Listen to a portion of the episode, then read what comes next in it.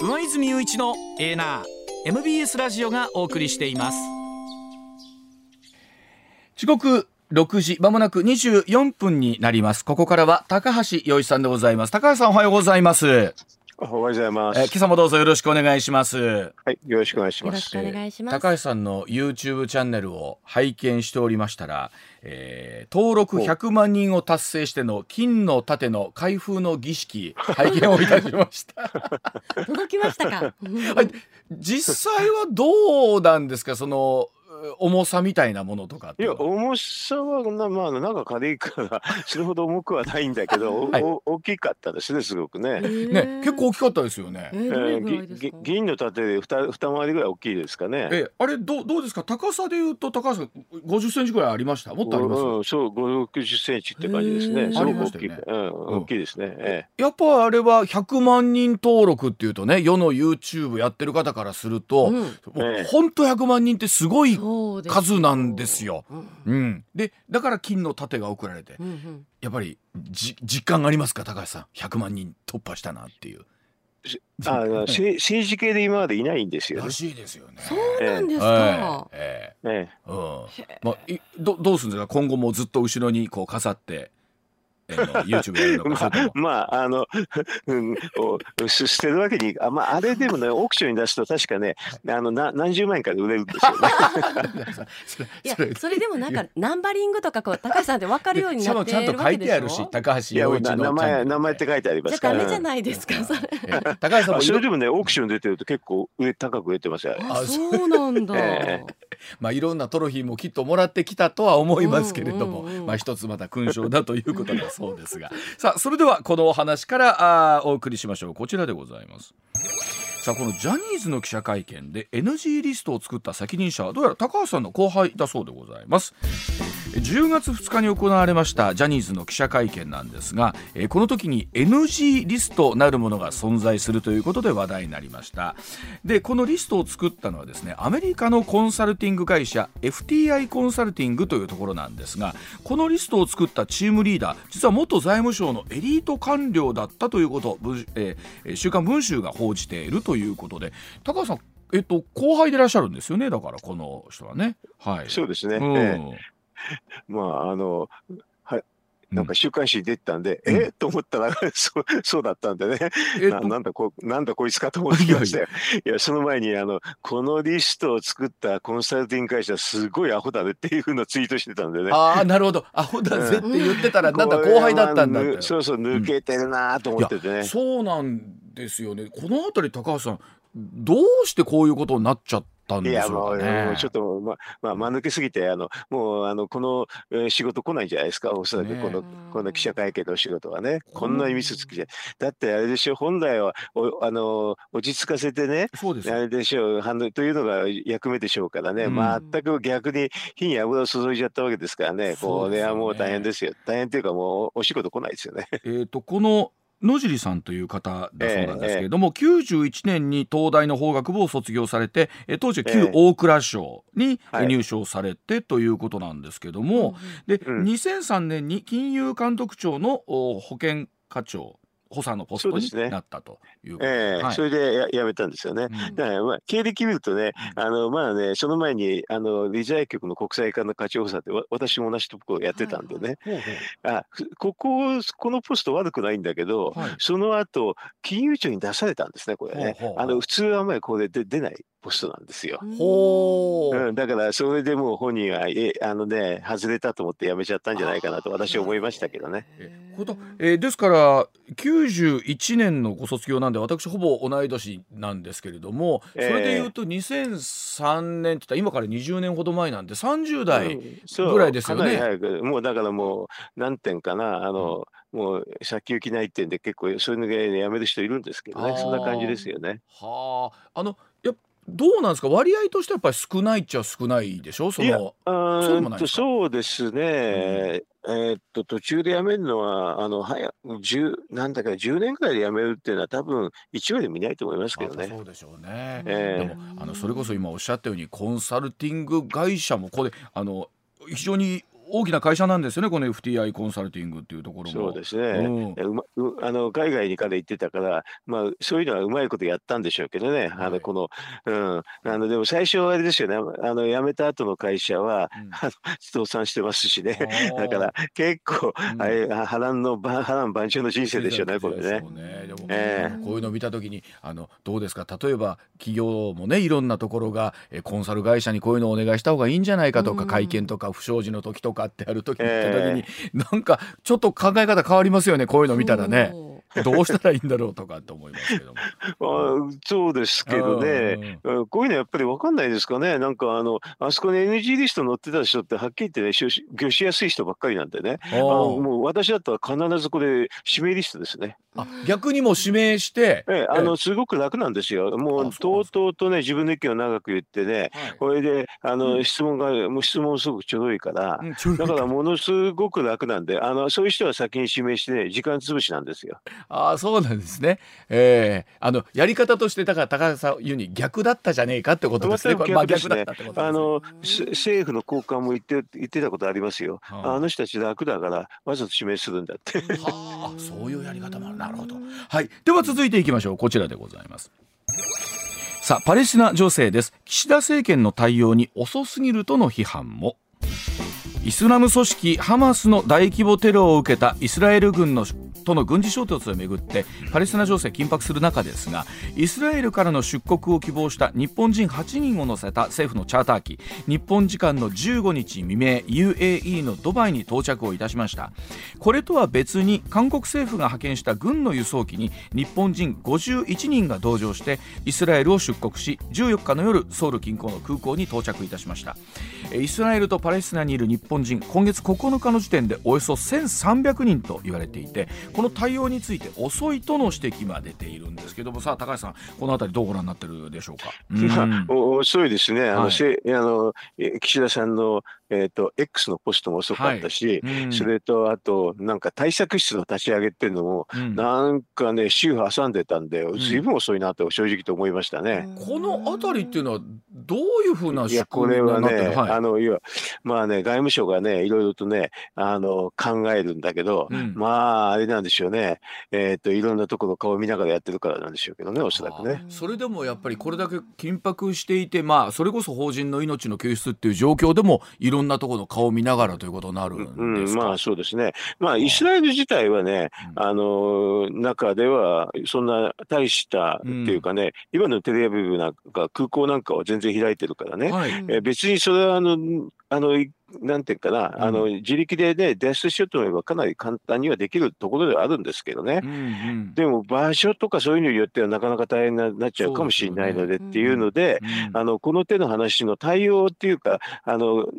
飛行機飛ばすっていうのはすぐ決めますよ。うん。他の国なんかみんなそうですからね、ね、みんな他の国は結構早く飛ばしてますからね、あの要はあの脱出できるルートはあるはあるんですけどね、やっぱりいろんなあの事情もあって、それがうまくできない人とか、そういうのを想定しながら、早く早く決めるのはあの間違いなく早く決めるんですけど、ね、遅いですね。ねでもこの辺りそれこそえー、例えば周りも含めてなんですけど早くしましょうよというお声は上がってこないもんなんですか、ね、いやあのあの最初のとこからだからこのね、うん、えとこれテロなんですけどね、はいはい、テロに対する対応がちょっとち対応テロっていうのはずっと日本政府言わなかったんですよね。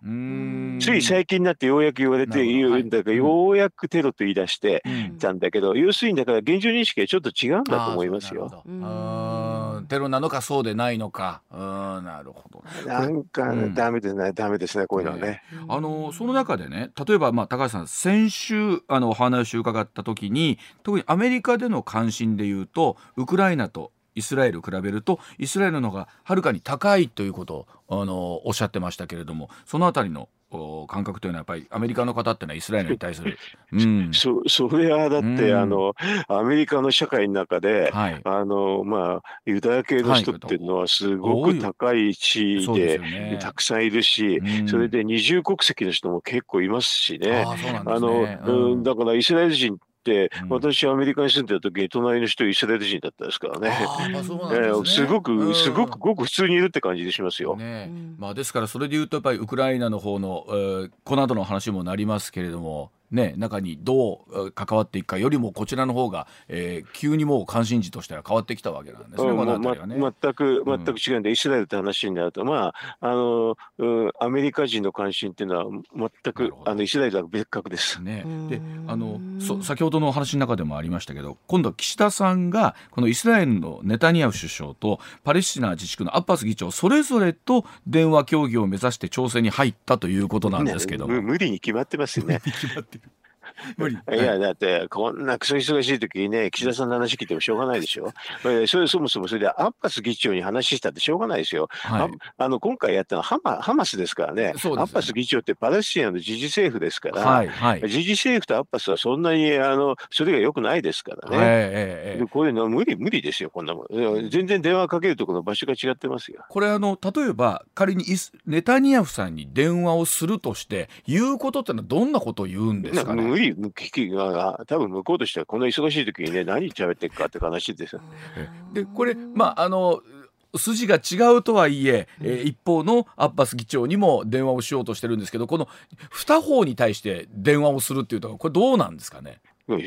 これしてないんでしょ？だから全然その後の続報がないですからね。もう多分まあ成立しないだろうと。あのまあそんなの思ったんだけど、全く話にならないっていうレベルじゃなかったんじゃないですか。だからこのくらいの認識だからね、全然あの対応が違うんだと思いますよ、私は。でどうですか高橋さん、まあ、あ1週間少し経ちましたけれども、うん、えー、今回、ね、いよいよお構成に入るんじゃないかとイスラエルが入るんじゃないかという話ありますけど。はね、うん、あの要は自治あのえっ、ー、とすべての国に自衛権があるんでね、はい、あの要は自衛権の範囲で反撃するっていうのは国際法の範囲であればありです。うん、だからこれはねしちゃいけないっていうのをまあ岸田さんなんか自制を求めるなんて言ったんだけど全くそんなのとんちんかんで、うん、みんなその自衛権があるんだから国際法の範囲でやれということです。だからあとは国際法の範囲でどこまでできるかってことなんですけれど、まあそもそもハマスは人質取ってますよね、人,、人の立て、はい。うん、あれも国際法違反ですよ。あとあの、えーと、病院とかそういうところに軍事施設も持ってますが、はい、これも国際法違反です。もう,、もう違反だらけですね。だから逆に言うと、そういうところで、あの多分日本のマスコミですとね、病院攻撃したらどうのこうのって言うかもしれませんけどね、うん、軍事施設があるところの攻撃は実は認められてるんで、だからあの、それははっきり報道した方がいいということですね、こういう軍事施設があったということであればね。でそういうところでいて、まだあの、えー、そういうところにいて民間人が巻き込まれるということもそれもありで,、ありですね。ねしかもあの市民の皆さんの避難もですねなんか思うように進んでないというところもね今出てますけれども、ねうん、だからこれからあれですよね、うん、イスラエルが軍事国際法違反を犯さないでどのように、うん、軍事施設をこうやるかと。それであのイスラエルの公式発表も、あの military establishment って言い方するんですけどね、軍事施設だけをやるとはっきり言ってますからね。だからそれ軍事施設をやるとという以上は、はい、あの避難はできないんですね。でそのあたりがしっかりと、あの軍事施設のみということで、えー、できるのかどうかということなんですね。そうですね。はい、わかりました。では、それも関連する話になるんでしょうか、こちらでございます。さあ、アメリカの下院議長、トランプ前大統領に近い議員、下院議長候補に選出されました。アメリカ議会で共和党の内部対立によって下院議長が決まらない中で13日議長候補を選ぶ投票が再び行われまして過半数の票を集めた保守派のジョーダン議員を新たな議長候補とすることを決めました。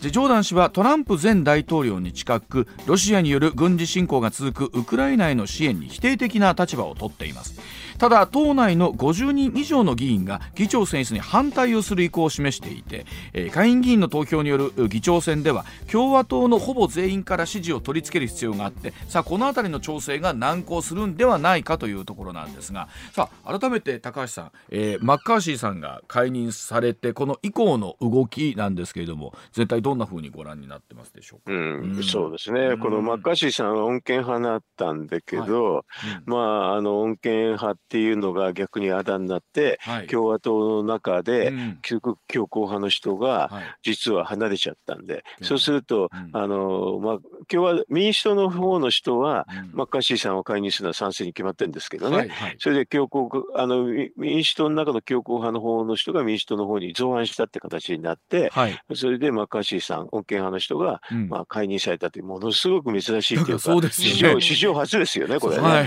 まあだから成り行きでこうなっちゃったわけなんですけどね、だからまあマッカーシーさんはいろんな民主党といろんなあの協議して、うん、まあなんかうまく妥協とかそういうふうに図ってたら強硬派の人がそれが不不愉快だったっていう感じなんでしょうけどね、なんかだからそれでもうそれでかといってこの強強硬派の方にさらに近いね、はい、今回の方なんかだともうもうもう四権派の人も嫌だと言っちゃってもどうしようもないですねこれね。やっぱり、あの大きな政党が2つあった中でとなると一つの党内の中でもまあ左右いろんな意見あるんでしょうけれども、これがまあ、えー、あだになったというか。うん、あだになっちゃって、だからあの一応あれですよね。あの、うん、いろいろ微妙なところで、うん、あの何点かなあの調整をしていくんでしょうけどね、ね、これ大変でしょうね。これ大変ですよね。これ下手下手するとあれですよね。あの、まあ、暫定予算もほとんどなくなっちゃうから後でガバメントシャットダウンっていうの起こる起こるっていう形になっていわゆる政府機関があの閉鎖されてしまう。閉鎖、うん、これになると共和党の支持率ガタンと落ちるんですよね。あの高橋さんいらっしゃる時にガバメントシャットダウンになったことってあるんですか？はい、いやなんかないです。これだからね、うん、あのやっぱりこれになるとかなりひどいってことになるんで。ええやっぱりやらないですよね。あの、最後の、うん、ややるやるって言いつつで、最後のギリギリのところで、ね、暫定予算ができるんですけどね。えー、高橋さん、前もおっしゃってくださいましたよね。いや、なんだかんだ言って最後の最後は、その手前で手打ちがあるというか決まるんだっておっしゃ,、おっしゃってましたけど。これはでもね、うん、こう、ここ、こ、この穏健派のね、マカジーさんの以降はもうちょっと予測不能ですんで、大体、ああいうことも起こらないですからね、ね下院議長解任なんていうのがね。ねこれ本当どうなっちゃうのかって感じですよ。で今回その共和党の保守派のジョーダンさんという方は、まあ、やはりトランプさんにも近い方という方なんですけどやっぱりそうなるとアメリカ大統領選挙はなんだかんだと言ってやっぱりトランプさんが、トランプさんですよね。軸になるんですね、話題の中心が、まあ、だからこれ予算の出し方ですけどね、ウクライナの予算を除いて、でも必ずイスラエルの予算も作りますからね、はいはいはい、イスラエルイスラエルの予算は共和党みんな絶対にみんな賛成だと思いますよ。だから予算うまく作ればねあの作ると言えばあひょっとしたらおじうまいとこ落ち着くかもしれないなという気はしますけどね。でも、まあわからないですねこれはね本当に。あのどうですか？やっぱり関心としてはおっしゃったように今までロシアウクライナのお話っていうのが例えば支援でいうと中心になってたんですけど実はこういったところでイスラエル状況になってくるとさっきお話あったように一気にアメリカのお話も国内もやっぱそのお話がメインになってくるもうそうですね、しょうがないですね、これはね。それだから、えー、とウクライナはもうあのドイツとイギリスがあの支援しないと、多分これから大変なんじゃないですか、うん、逆にゼレンスキー大統領としてもですねこれゼレンスキーさんそれから、えー、ね、えー、プーチンさんそれぞれにまた今回のその国際状況の変化によって変わってくるとこあると思いますけどもね。もうん、プーチンさんしめしめですよ。みたいなところやっぱあるでしょうよね。それはアメリカが大体あの押してこなければ、あのまあねえーと、イギリスとドイツになるわけなんで、これ、しめしめでね、それでさらに中東がひょっとしたら引いた値がたくさんあるってことで、はい、もう原油価格上がってますからね、はい、原油価格上がると、プーチンさんはすごく喜ぶわけですよね。はい。うん、あのロシアの財政っていうのは、ほとんどが原油に依存してますからね。うん、これどうですか？例えば日本にまだ影響は全体的に高橋さんどうでしょう？今何か影響はある感じでしょうか？それは原油価格が上がっている形でくるっていう形になりますよ。ねこれ現実的にどうでしょうね、あのそういう反応っていうのはもうすぐ出てくるもんなんですか？数字的に。あの先物では先物っていうかそういうのではもうすでに出てますけどね、ね。はい、だからだんだんだんだんそういうのがじわりじわりっていう形になるんじゃないですかね。うん。うん。ね、あの中東だってそう簡単に人質取ってますからすぐ終わんないですよね。そうでしょうね。共にじゃあ長引きそうな感じですかねこれそう、これがウクライナとイスラエルで長引いてる間に、他に飛び火があるかもしれないということにまたなりますけどね。はい、わかりました。じゃあもう一ついきましょう。続いてこちらでございます。さあ、国の半導体支援はなぜ必要なんでしょうかというお話です。自民党の半導体戦略推進議員連盟は6日政府が10月中にまとめます経済対策に向けて、えー、半導体産業への一元の支援を求める決議採択いたしました、えー、甘利会長がこの議員連盟の会長なんですが13日共同通信のインタビューを応じまして次世代半導体の国産化を目指すラピダスに関して工場の立ち上げに必要な超兆円単位のお金が出資や融資できるで集まるとは思えないとして国の財政支援を大幅に増やす必要があるとの考えを示していますこのラビダスは回路の線の幅が2ナノメートル。なのが10億分の1ですからば、えー、その相当の、えー、微細な半導体の量産を目指していて5兆円規模の支援が必要とされているということなんですが、まあ、高橋さん本当に改めてですけど半導体半導体ってよく言われますけれどもこの半導体というもの、うん、ね まあ、ななぜこんなに今必要とされているのか。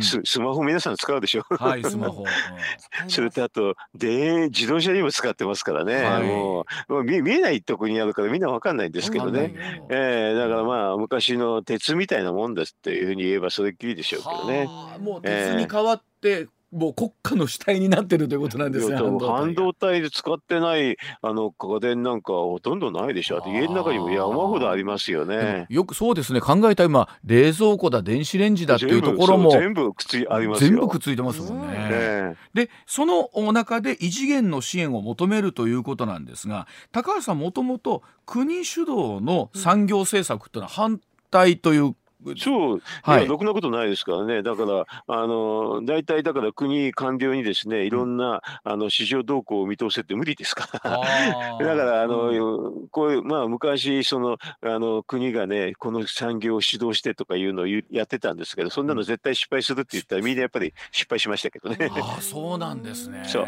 だから要するに、うん、官僚はね、そんな市場動向でこんなのがいいなんてのは、もう見通すのは無理なんでね、大体、あのそういうのって民間の経営者で、うん、もうなんかすごくなんか先の読める人とかね運のいい人とかね、なんかわけが分かんないんですけどね、うん、そういう人がまああのいろんなあの産業を見出してきて今まで来てるんですけどね。で今回その議員連盟が異次元の支援を求めてますけれどもさあこの辺り高橋さんどうですか、まあ、ここはやむを得ないですねほとんどね。やむを得ない。それでも、だだでもまあ半導体が重要っていうのはもうあのすごく明らかだから金だけ出せばいいっていうふうに理解すると、だからどこのあのあんまり経営にタッチしないでやれば、まあ、こういうのもありかなと思うんですけどね。でも、多分お金を出すとですね、必ず、あの、そこのところに誰か天下っていくんですよね。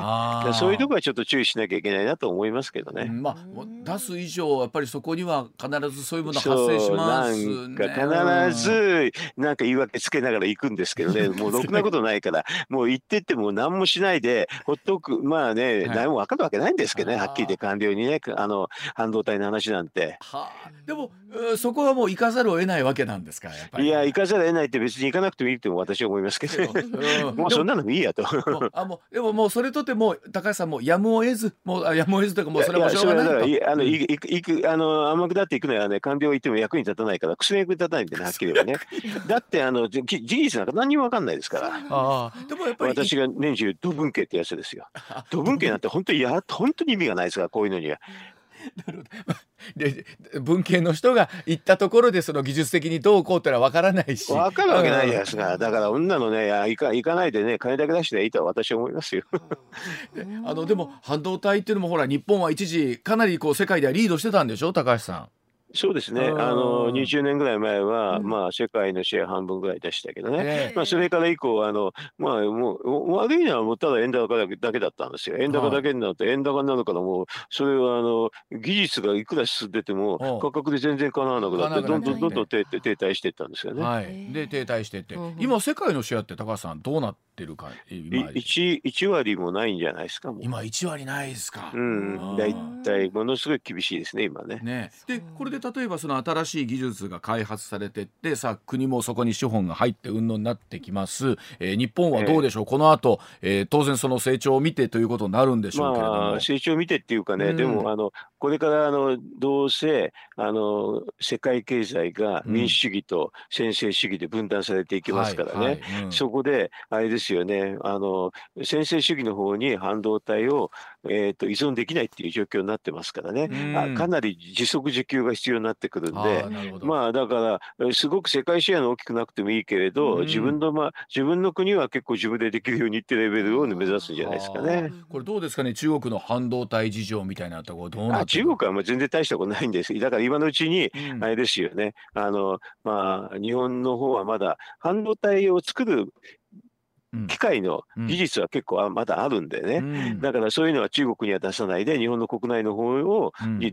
その半導体の作る機械をね、日本の国内の方にまあ供給していくってことでね、あのまあ、中国の半導体をあんまりも育成しないで、かつ日本の中の半導体っていうのを、まあ、自前の需給体制を整えていくって形になるんじゃないですかね。まあ、でも円安の基調みたいなまだ続いていくと考えまあ、これだから結構、結構結構な話ですよね。ね。あのだから円高になるとほとんどダメになっちゃってね今までの半導体産業でしたけどね、はい、だからあと、まあ、輸出はでもあれですよね。同じ民主主義権の中だけですけどね。うん。まあ、それでもやはり、えー、そのね為替のことを考えてくると今までとはちょっと状況が違ってくるというね良さはあるんでしょうね今お話聞いてね、まあ今はねだからヨーロッパなんかはまだ、うん、あの全然あのなんか半導体のメーカーなんかほとんどないですからね、ヨーロッパ中心に輸出するって手はあると思いますよ。ね、でもお話聞いてると、なるほどと、国主導の産業というのはなかなか支援難しいけれども、この状況になってきた場合というのは、えー、高橋さんあ、必要というところだとあるということなんですね、今回お話聞いてると、ね、自分の自給自給自足体制ぐらいはね、ねそのくらいはないと本当に困っちゃいますからね、これ。えー、確かに2020年のシェア、日本6%ということですから、このあたりね、うん、2桁にはせめて乗っかりたいなみたいなところはあるんでしょうけども。MBS ラジオ上泉雄一のエーナーでは皆さんからのメッセージを募集中です。ニュースについてのご意見暮らしの中で感じたことなど送ってください。メールは uwa.mbs1179.com X はハッシュタグエーナーをつけてポストしてください。さあ時刻6時57分回りました。続いてはこちらでございます。岸田政権支持率の低迷続く。毎日新聞の世論調査の岸田内閣の支持率。発足以来最低だった前回調査と同じ25%不支持率も前回調査と同じ68%でした。また共同通信の世論調査も前回からですね7.5ポイント下がりまして32.3%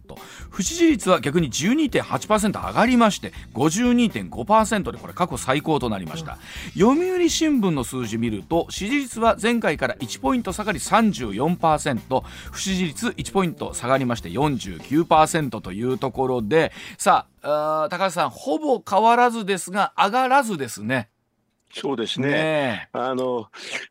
あのでも朝日のし朝日のやつさっき見たら、はい、すごいすごい下がってましたね。あ朝日下がってます。えー、はい。うん、二十九パーセントで、あの前が三十七パーセントですから八パーセントだから朝日と共同が同じぐらいに下がってますね。はい。うんこれはだからあれですね読売とあの毎日さんはほとんど同じだけど、はい、共同朝日が下がってるっていうのは、あれですねやっぱり下がってるでしょうね。やっぱり下がってる。えー、あのどうでしょう？いろいろとあ例えば経済対策の数字とかまあ話とかも出てますが。うんえー、そこがあまり評価されずというのが多いですよね。本当に、うん、評そこで評価されなかったらどこで評価されるんですかね。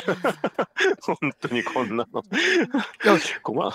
困ったもんで。困ったもんで、まあここまで出るとやっぱり一喜一憂どころのレベルじゃなくなりますね。このずっと横ばいほぼ下がってるという状況だとね。本当ね。これどうなんですか？こういった時にあのどう周りも含めてですけどさあなんかいい方法ないのかなっていうことなんですけど。まともな政策するしかないでしょ。さあそこのまともな政策ですよね高橋さん、うん、さあなんだということになりますけれども。うん。まあだからいわゆる増税メガネって言われてるんでしょ。増税メガネ、うん、だから眼鏡を外せって でそのそのあたりの具体的なお話を見ていきたいなと思うんですけど、はい、まあさあもう言ってる間にね、えー、高橋さんもう臨時国会ということになりますけれどもさあそこも含めてですか、えー、これどうなっていきそうですかね。うん。うん。まあねあの、うん本当はしちゃいけませんけどね、まあ、多分今からだとか、あのもう嘘つきになっちゃうからないんでしょうけどね、うん、えっと、冒頭解散って手があったんですけどね、はい、おっしゃってました、なんでこれをやらないのかよくわかんないですけどね、もう。あのもう参院選負けるでしょう、おそらく。まあ、今ちょっと評価厳しいみたいですね、今、厳しいですね、今のところね。あの、変な不祥事で辞めちゃったんでね、厳しいでしょうけどね。そうすると、もうますます、あれでしょう、解散できなくなって、っていうので、例えば今国会、多分新内閣初めてですからね、おそらくあの答弁チョンボとかね、あのそういうのもありそうで、そうすると、ますます解散できなくなって、そうすると今国会中の開催、ね、まあ、あの参院選負けたらちょっと無理じゃないかってみんな言われてますよね。うんえー、そうするとどうなるかっていうと、はい、あれですよねまあ追い込まれになって来年になっちゃいますよね。はい、でそうすると今度総裁選の任期も近づいてくるうその中で追い込まれてとなるとますます全部後手後手になっちゃう感じになるわけなんですかねこの辺りがね。まあそうでしょうね。うん、まあだから本当にサミットの時ぐらいやめとくが一番良かったなっていう話しかないですよね。こうなってくるといろんなお話がね出てきて今回イスラエルから、えー、チャーター機を出したんですけど、あのこれが3万円かかった後一人当たり？一人当たり、うん、えー、という、ね、まああれはね、うん、あのなんかまあちょっとこういうふうに言うとね、はい、別にあの要するに普通に運行してる時にはいろんな国でもちょっと取ったり前も取ったりするからそんな変な話でもないんですけどね。あの要はねあのお金の話じゃないんくてあれ早くやるかやらないかの話なんでね、うん、でもここまで来るとお金の話までせこい話も出てきちゃいます でせこいって言われちゃうんですよね。よねこれね。えー、本当にもう。事実そうね普通に実費としてかかる部分はあるんでしょうけれどもなんでしょうね。がってるんだろうけど、けども韓国の方が人道的な観点からということで、座席を無料で提供してくれたっていうのもあって 余計にっていうことなんでしょうね。うん。ねあのさどうですか？あの岸田さんにさっき YouTube でもね高橋さんアドバイスをなさってたんですけれども、えー、こよかったですね。眼鏡を外してそう、うん、解散。ではただ単にあれなんですよ。記者会見するときに、はい、あれですよ。あの私あ何も言わないでね最後眼鏡を外して。眼鏡外したって多分原稿読めるはずなんでね。なるほど。はい、うん。うん、眼鏡を外して、うん、解散って言ったらみんながあっと思ってそれで後で具体的にね、うん、あの所得税減税15兆円とかね言えばねおおって感じで。そうですね。もうそその手はもう使えなくなっちゃいました？いや、これは。まだ使える？いや、まだつ、もうちょっと、使いにくくなっていますね。あの高橋さんこれはするしないだけは専権事項とつまりおっしゃってますのでそれは岸田さんがやるって言ったらできるんですか？それとも解散は解散はできますよね。うん、あのいやもう本当にいやいやあのこれはもうやぶれかぶれ解散っていうのもあったんだけど、うん、あのやろやるって言ったらもうそれがやるしたらそれはそれすぐできますよ。ですもんね。ということはまだ時間的な猶予はあるっちゃあるわけなんですでもね、うん、ここんなに怒ってからやるとなかなか大変でしょうね。うん、ね。こういうのってちょっとあのね先に手を打たなきゃダメなんですね。となってくる高橋さんやはりもう起死回生というか支持率上昇というところでいうと、まあ、おっしゃった所得減税だったりとか、まあ、例えばガソリンとかもありますよね。ガソリンも減税ですよ。だから全部がね、だから減税解散っていうのが一番簡単なんですよ。そうそれで数字も言うんで数字も。数字も。15兆円で。そうすると一人頭大体、まああれですよね。まあ10万円近いになりますよね、うん、プラスになるか。ら。はいでそれを引っ提げて解散総選挙へ。う。うん、あすればいいのになそうするとなんか上がりそうな気がするし、また対象みたいなものを見えてきますよね。ね、そういう、やっぱりね、国のトップっていうのはね、方向性でね、決断しなきゃいけないんでね、うんはい、やればいいのになって、なんでこれ、はい、こういうのってか言わないのかな？その手が取れなければ、高橋さん、この国会も含めてですけど、じりじり追い込まれていくような感じに、政局政権運営になっていく。そうですね。うん。はい、まあね、毎日とね、あの、読売は下がんないけど、そういうのもだんだん下がっていくんじゃないですか。でもね、25と34だから、下がるっても下が、下がりも少なく、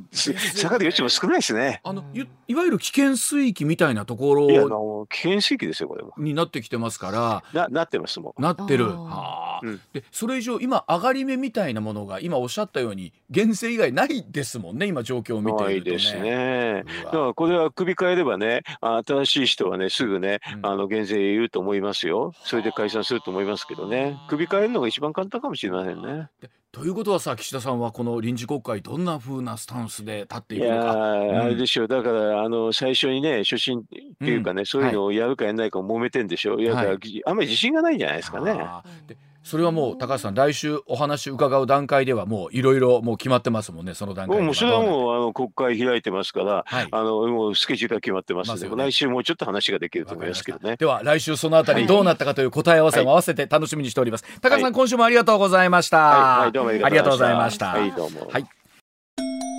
上泉雄一のエーナー MBS ラジオがお送りしています。取れたてピックアップニュースこだわりの朝どれニュースをご紹介。まずはこちら、はい、プロ野球のクライマックスシリーズファーストステージは昨日第2戦が行われ、はい、セ・リーグは広島が d n a に勝ってファイナルステージ進出を決めました、はい、パ・リーグはソフトバンクがロッテを下し1勝1敗として明日の第3戦に持ち込みました、うん、ファイナルステージはセ・パともにあさって18日に始まります。やっぱりでもあのクライマックスシリーズは言うと熱いですよね、ね、やっぱり。で、ね、でまあタイガースの相手は広島に決まったということで、うんうんうん、さあ18日から一体どんな試合になってくるのか、ね、楽しみですな、はい、続いてもスポーツの話題です、うん、国際オリンピック委員会 IOC は昨日2030年と2034年の冬季オリンピックの開催地を同時決定することを正式に決めました、うん。2030年大会の招致を断念した札幌市は、はい、2034年の大会の開催も絶望的となりました、ね、これあの山下会長も少し驚いてようなおられたような感じもありましたけれども、はい、さあこうなると次はもう2038年以降ということになるんですが、はい、さあそうなってくるとですけれども今のこうオリンピックに対するこの世論みたいなものがどんなふうにこれまた変わっていってるのかっていうのはずいぶん今とは空気感変わってるんじゃないかなと思いますけどもね。はい、うんさあ続いてはお天気の話題です。今日関東から西では広い範囲で晴れて25度以上の夏日になりそうです。ただ気温の変化が大きく昼間は汗ばむくらいになるところもあるため服装で調節をして体調を崩さないようお気をつけください。あのなんだかんだ言ってまあ25度以上となってくると、うん。あのいいお天気なんですよ。でもやっぱり日差し強いなって感じることありましたもんね。ね。昨日もね、うん、あの確かにこの寒暖差アレルギーということが最近本当よく聞きますので、はい、お気をつけいただきたいと思います。すね、はい、うん、続いては国内の話題。今年4月から先月までのクマによる人身被害は東北を中心に15道府県で合わせて109人に上り、